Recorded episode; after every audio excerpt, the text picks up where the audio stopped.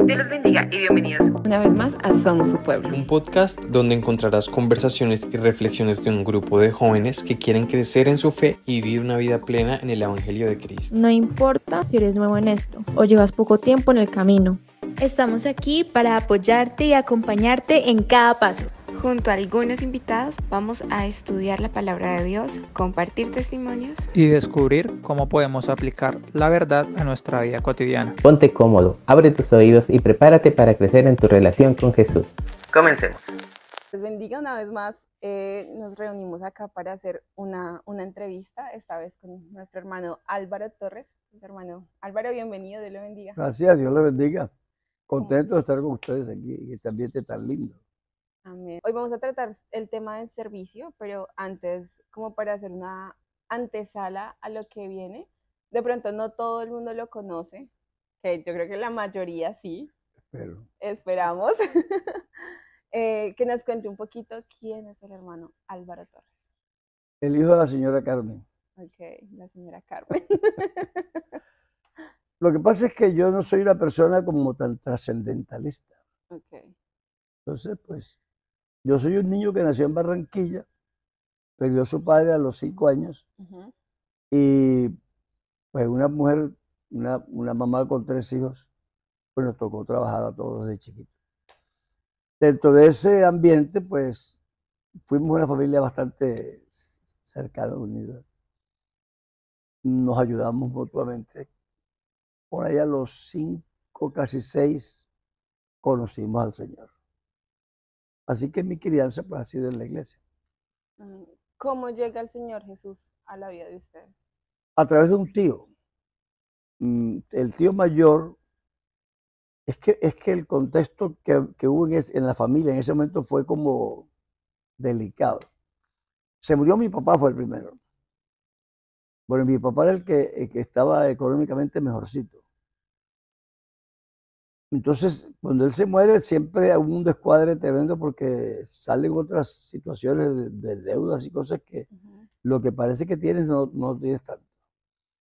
Entonces, a mi tío el mayor se le murió la esposa, pero eso fue casi en el lapso de un año.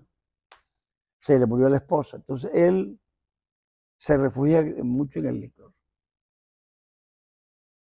A, a mis dos primos, que eran gemelos, al uno dio difteria y el otro le cayó un poco de pintura encima y lo bañaron con, con querosene. Después lo metieron al agua y casi se muere. Entonces, esos dos, el papá, otro tío que se había retirado de empresa para formar su propio negocio, se gastó los ahorros salvando a los hijos. Mi otro primo, hijo de, de, del primer tío, ese se, se agravó también con una prima hija de otra tía. Pero eso fue una cosa impresionante. Una enfermedad llegó a la familia. Sí, entonces eh, el niño se murió.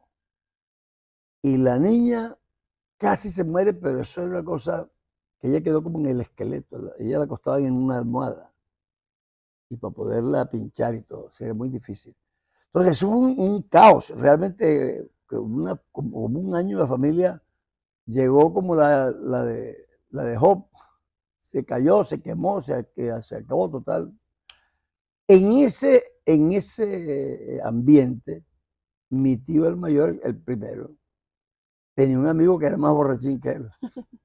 Entonces él, él fue a visitar un, un, día, porque antiguamente se pagaba semanalmente los trabajos. Entonces los hombres iban a, a, a borrachar los sábados. Entonces mi tío fue donde su amigo, que era más borrachín que él, y le dije, ¿por qué no vamos por ahí y nos tomamos unos tragos? El, el amigo le dijo, no, ya yo no bebo. Tú no bebes, ¿no? ¿Cómo? Mi tío estaba desesperado porque él de todos modos sí se da cuenta que el licor lo había aprisionado. Uh -huh. Y había ido hasta de brujos. A ver si se quitaba, no podía.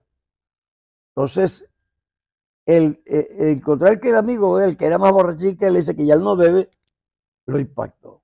Y, se, y, y como hiciste, dice, no, conocí al Señor. Lo bueno era que lo influenció hasta en eso. Sí, entonces dice, ¿conociste al Señor? Pues conocí, yo conozco a Jesucristo, pero Hombre, yo no te sé explicar bien porque soy nuevo, pero te invito. Mi tío es- quedó tan impactado que él regresó a buscarlo para ir al culto el domingo, pero ya se había ido. Pero le había dicho más o menos por dónde y mi tío consiguió la iglesia. Predicó el Lázaro sobre el capítulo 7 de Romanos. Lo que no quiero es lo que soy. Encuentro en mí una ley que me lleva, que me arrastra. Bueno, mi tío salió muy impactado. No pasó al altar, porque en esa época nadie pasaba al altar. Pero volviendo a la casa, pasó por la, por la piscina olímpica y eso había unos parques con crotos, plantas así como esa que están allá. Y él ya no podía más. Entonces se arrodilló ahí y se entregó. Bueno, él- así comenzó nuestra andadura cristiana. Mi tío empezó a venir a llevar a, la familia, invitarlos, y fuimos entrando uno por uno. acá escuchando, decir, también soy de, de una familia cristiana desde niña. Eh, y en capítulos anteriores nosotros hemos estado hablando que eso no nos asegura a nosotros pues Claro. convertirnos en unas personas cristianas, sino que son los encuentros que, que ya hemos tenido con el Señor. ¿Cuándo fue que ya usted como persona le entregó su vida a Dios? Yo de alguna manera eh, he sido una persona de, de- de inclinación espiritual. Eso me doy cuenta por mi carácter. Porque la gente eh, de pronto conociéndome piensa que no. Porque soy muy razonable cuando hablo, pero, pero yo soy muy intuitivo, muy espiritual en las cosas que hago. Entonces, de, eh, hecho, eso, si había oraciones a las 5 de la mañana, yo me levantaba, así que me levantaba y yo iba a la iglesia, sin esa tendencia. Pero obviamente yo no era convertido. Por ahí a los 12 años, pues, yo iba bien, colegio, en la casa, muchacho normal, se me revolvieron las neuronas. Las hormonas se volvieron locas. Y yo en, ocho meses hice lo que, lo que no hice en toda la vida anterior ni lo que he hecho en toda la vida siguiente. Si tú preguntas en la casa, ¿se acuerdan de esos ocho meses? Alvarito, ay, Dios. el muchacho nos dio dolor de cabeza. Pero se fueron ocho meses. Pero ni yo me entendía. Entonces, en realidad me estaba empezando yo a torcer, porque yo era un niño de 12 años. Pero tenía amigos mayores. Yo siempre anduve con personas mayores. No sé por qué, pero yo era casi el más pequeño del grupo. Y claro, esas personas ya no eran problemas de niños, sino problemas mayores. Entonces uno va aprendiendo y, y aunque no me había metido yo porque era un niño y pues estaba en mi casa y todo, de todos modos uno sí se da cuenta que se va como inclinando a una forma de vida. Estando en esas, me salí del colegio, me pegaban, me, me castigaban, nada. No había manera. Manteniendo el nivel de, de mi edad, que eran 12 años. Pero una noche yo tuve un sueño. Entonces yo soñé que mi tía me había mandado a comprar un cigarrillo, porque ella fumaba. En la época en que las mujeres no fumaban todavía, mi tía sí fumaba. Vaya allá y tráigame un Lucky, decía. Esa era la marca que ella fumaba. En el sueño, vaya y compre un Lucky. Entonces yo llegué allá y estando en la tienda entraron unos atracadores. Atracaron la tienda. Se robaron todo y me llevaron con ellos. En el carro con esos atracadores. Entonces uno que iba conmigo atrás dijo, oye, ¿qué hago con este muchacho? Mátalo, Ay, Jesús. mátalo. Entonces yo en el sueño dije, no, pero ¿por qué me vas a matar? Si a mí me gusta. Y yo puedo ayudar. Si usted va a una casa donde ahí no pueden entrar y hay una ventana chiquita, yo me meto y les abro la puerta. Viéndole Sí. las ventajas, claro. Sí, el sueño yo estaba metido. Y sí me quedaron con, me quedé con ellos. Y, y- y me acuerdo que, que a alguna casa entramos donde yo me, me metí y abrí la vela del cerrojo en el sueño. Bueno, así siguieron.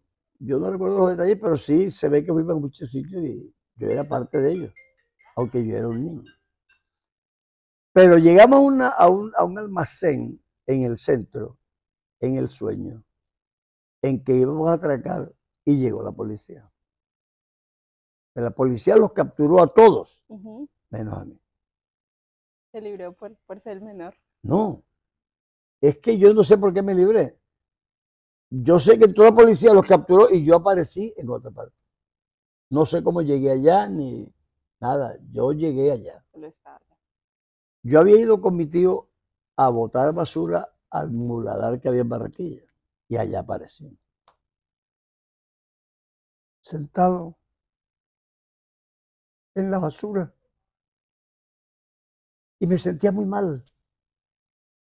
Es decir, aunque yo era niño, yo me daba cuenta en el sueño que mi, que mi pobreza mi, no era física, era moral. Yo, eso, eso sí me daba cuenta. Estaba en la basura, con la rata, con la cucaracha, con la basura.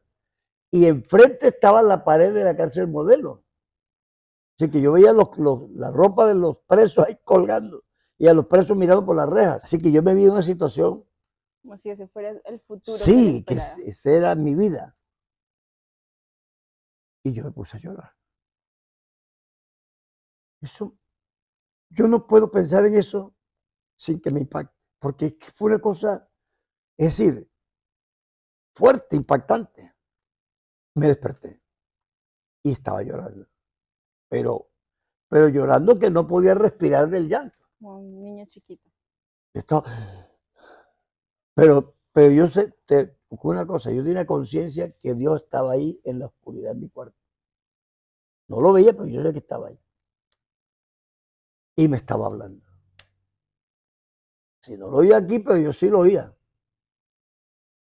Y yo, hoy, esta noche, o te arrepientes o te dejo.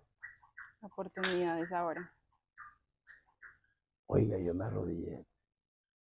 Lloré.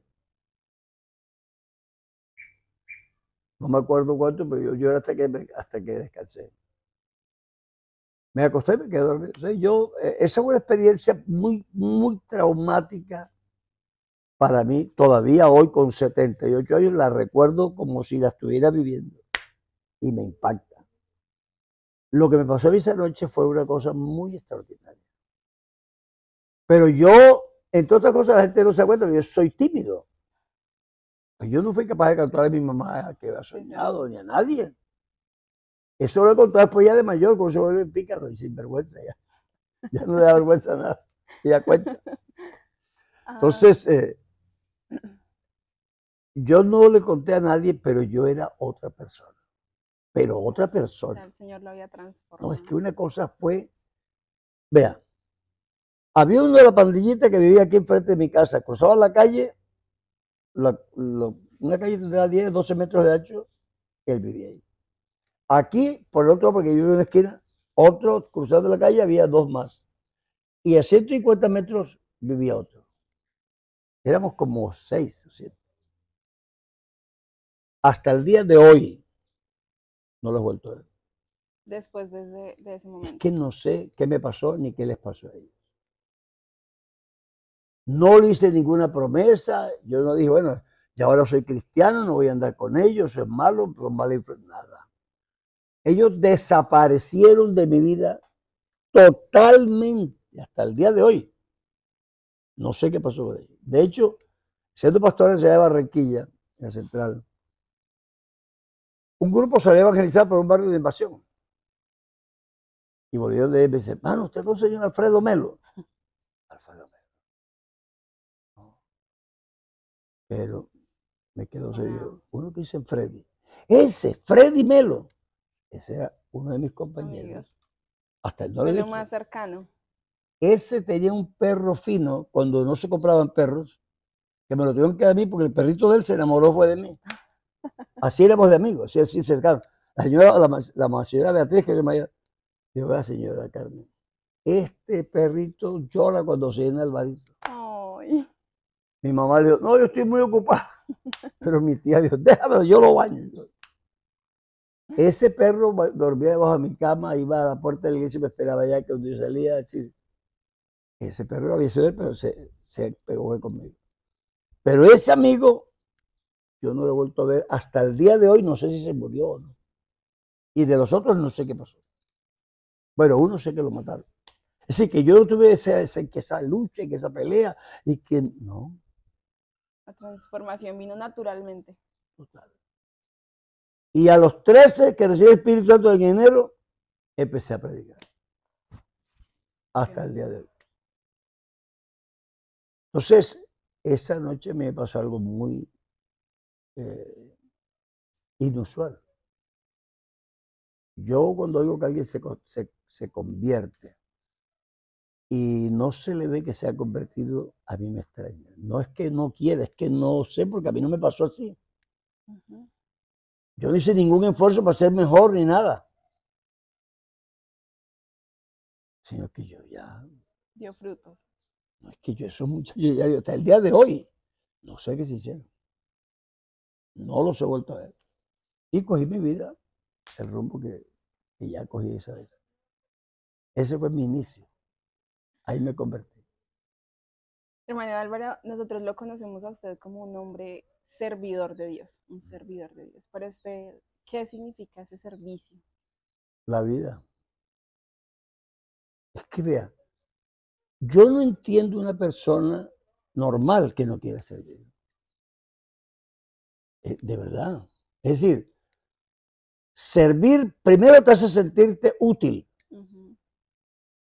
te hace sentirte inteligente. A mí por lo menos me ha hecho sentir así la vida.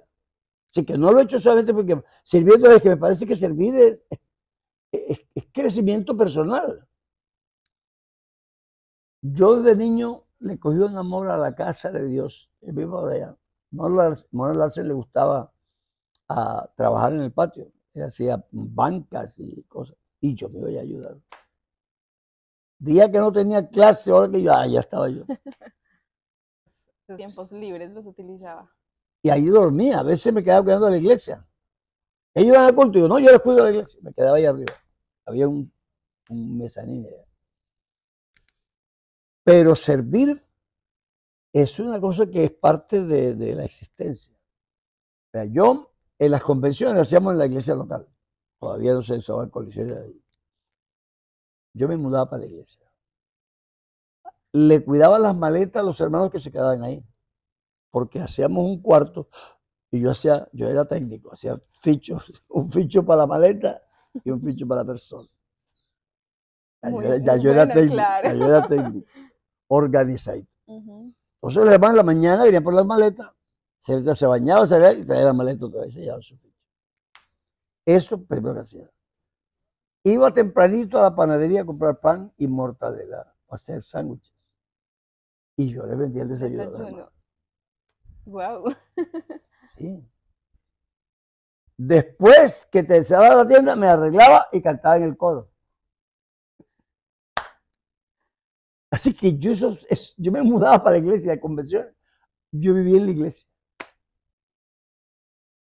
Pero para mí eso era, eh, yo qué bueno que la gente que dice que, ah, no, es que allá es mucho trabajo. Yo no recuerdo haber pensado así, sinceramente.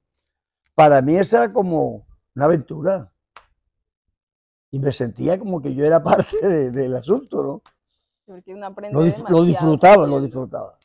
Amén. Y no era yo solamente, había, eh, no muchos tampoco, porque juventud siempre ha sido juventud.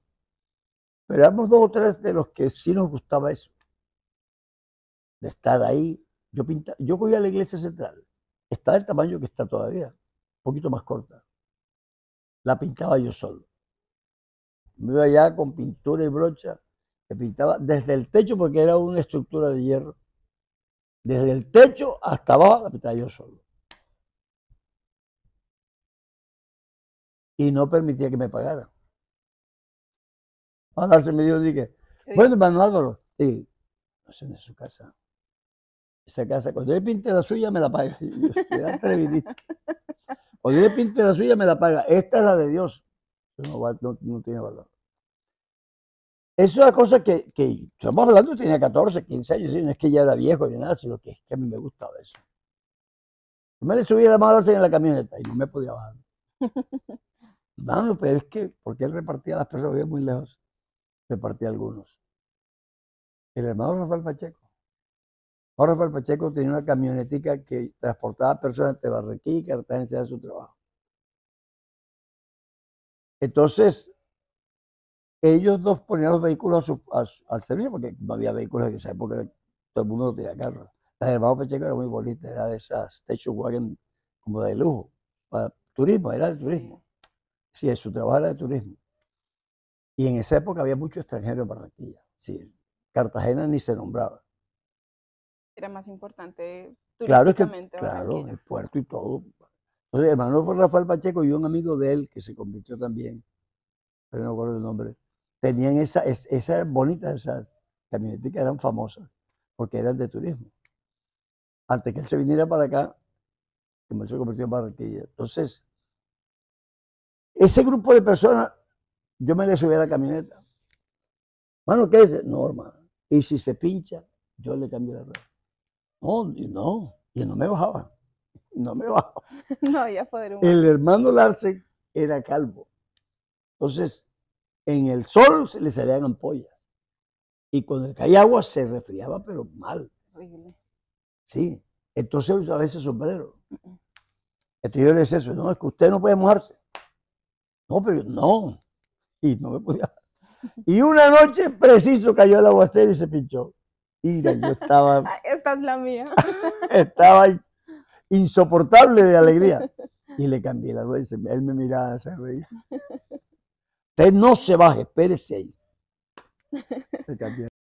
Nos está contando, bueno, de lo, de lo hermoso que ha sido este servicio, lo natural que se ha, que se ha venido dando, eh, pero me imagino que también ha tenido que enfrentar de pronto algunos baches en esta vida cristiana. O, ¿Cómo o ha se- tenido. Yo no sé qué le llaman baches. Es decir, es que vea. Yo de todos modos tengo otro lado que soy muy humano en, en cómo yo veo la vida. Yo nunca he esperado que a mí no me pase lo que le pasa a todo el mundo. ¿A usted ve la cabeza? A mí me tiene que doler algún día, eso no es nada raro. ¿A él se le murió la mamá? A mí también. Algún día tiene que pasar. No, que se murió el papá. A millones se le ha muerto el papá. Entonces la gente coge cosas y dice que hasta por el Señor, que el diablo, como que el diablo, verdad fue y le mató el papá. No es que los papás se mueren. Entonces no tiene que el diablo matarlo. Entonces, yo nunca he visto a la vida así. Hay gente que tiene un día para pagar el agua y otro día que no tiene. Entonces, ¿yo por qué voy a esperar que a mí no me pase la vida igual? Entonces, yo nunca, eso que digo, mano, yo no sé, a veces uno se pone desanimado y dice, Señor, que me metiste en esto y yo quisiera mm, eh, borre-". No, porque ¿a dónde me voy a ir? Que no voy a venir más a la iglesia. ¿Y a dónde voy a ir? Ah, al diablo. Es decir, yo no entiendo eso. Eso no quiere decir que no me han pasado cosas, pero entonces, claro, como yo no veo que eso sea extraño, a mí no me hace mella. Yo prediqué una vez un sermón que diferencia entre el dolor y el sufrimiento. Entonces, la gente confunde el dolor con el sufrimiento. Yo no he dicho que no me duela, quiere decir que no lo sufro. El dolor es lo que yo siento por, por la herida que se me pasa en el momento, me chuzan o lo que sea. El sufrimiento es como yo interpreto ese, ese daño. Me lo hizo por maldad, es que es un hombre indolente, odioso. ¿Cómo es posible que una persona... Eso me hace sufrir. Pero como yo eso no lo pienso. Como el trasfondo. Sí. Bueno, usted a veces, bueno, hablemos que el novio la dejó. Y dice, pero yo qué le hice, yo que lo traté bien. Y le mostré cariño. Entonces, esa, esa interpretación de una acción dolorosa, pero que no tiene razón de ser, es lo que le da el sufrimiento. Ujú. Lo otro no, se, se va y se viene. Igual uno Sabe sabe, qué va a pasar. uno sabe qué va a pasar y dice que se consigue otro y ya. Pero, pero uno se queda tomo, o como dice además, ¿qué tiene ella que no tenga yo? Se siente humillada, se siente desmejorada. Entonces, claro, ese, esa eh, reflexión sobre el, sobre el dolor es lo que da el sufrimiento. Yo nunca reflexiono sobre el dolor en ese sentido. Entonces yo no sufro. Si tú me traicionas, tú que eres malvado, yo no. El problema está en el- que está mal es yo, no. Yo decía a mis compañeros, vea, lo primero que usted hace es decir, yo soy cristiano, porque en mi época eso era importante. Porque te, te, te abandonaban por ser cristiano. Así que de salida soy cristiano y ya. Si te sirve así, bien, y si no te sirve, es tu problema. Bye. Ya. Así que el que me aceptaba a mí ya sabía que me aceptaba como yo era. Pero si no me aceptaba, yo le decía, yo nunca nací gemelo ni siamés. Nací solo y vivo, solo. Tú llegas y te vas. Si te queda, lo disfrutas y lo disfruto yo. Si no, te vayas. Sí, nadie nunca me ha hecho falta. Porque yo no creo que nadie le, le estoy mendigando que, que me dé su amor o, o que me dé su aceptación. No. Yo le doy lo que le brindo y espero que me brinda lo mismo. No me lo da, no se lo doy. Ya. Entonces, eh, eh, de verdad, nunca he vivido eso. He sido un hombre feliz. Amén. O sea, con un, un punto de vista bastante positivo. ¿Sabes qué pues- mi abuelita? Decía, no necesito de bolsas para nadar. Sí, para flotar, ¿entiendes? No necesito de bolsas para nadar. De pronto ella fue la que me influyó a mí, pero, pero es decir, a mí sí me duele que alguien fracase, pero que me haga falta a mí no. Porque yo soy yo y estoy completo. Es lo que dice Pablo. Vosotros estáis completos en él. Y lo demás, como dicen los niños, de- es pura Señor. ñapa. Eso a mí me, me hace pensar que ha habido una vida llena de esperanza, confianza y fe. Total, yo soy, yo creo que soy demasiado optimista. Yo digo cosas predicando que no sé si las personas creen que verdad las creo o que porque suenan bonitas o, o porque se me ocurren, no. Yo nunca he creído que voy a fracasar. Nunca, es que no se me ha ocurrido. Para yo pensar que voy a fracasar, tengo que de- de- dejar de creer lo que yo digo que creo. El Señor dice, todo lo que haga prosperará. Bueno, yo creo, de verdad lo creo. Ciegamente, que todo. No es que me parece como, porque no depende de mí. Es decir, Dios me está diciendo a mí, si tú eres así, así, así, No, yo respondo. Sí, sí, no, que yo, sí. ¿Quién me podrá hacer daño? Como dice el apóstol Pablo. Y si Dios con nosotros, eso no es una expresión, eso son una realidad. Sí, que, que el diablo, yo tengo miedo que el diablo esté contra mí, él debía estar contra mí, porque yo estoy contra él. Ya. Profesor. Yo firmaba mis, mis exámenes del colegio. Álvaro. Álvaro. Era el único Álvaro que había en el curso. Y claro, había algunos profesores que eran mis amigos, porque terminaron antes y se hicieron profesores eh, cuando yo estaba terminado y éramos amigos. Entonces, el profesor estaba leyendo los exámenes. Fulano, fulano, fulano. Y aquí dice, aquello que será Sócrates o Platón. Álvaro, sin apellido y sin nada. Con esa confianza de, ya Sí. sabe que soy yo. ¿Y por qué no hay otro Álvaro? Ujú. Pero le pareció que, que, que yo debía poner Álvaro, Álvaro. Yo me, me quiso molestar porque era también amigo. Pero igual, yo no había ninguna razón de, de ser de eso. Yo soy Álvaro, pero aquí no hay otro Álvaro. Entonces me decía, claro, Platón, Sócrates, Ovidio. Con esa confianza. personaje de eso que no necesita apellidos. La palabra servicio implica que yo hago algo sin interés. Yo le digo, bueno, eso te pasa por servirle a los hombres. Si le sirvieras a Dios, entonces No, cuando el hermano que llegó ahí, el niño le dijo, hermano, baje el platillo. Entonces, no, no, bájelo más. Y yo, bueno, hermano, yo no tengo plata. Ay, no, hermoso. Ya sé para dónde va. Yo no tengo plata, pero Dios los bendiga. amén.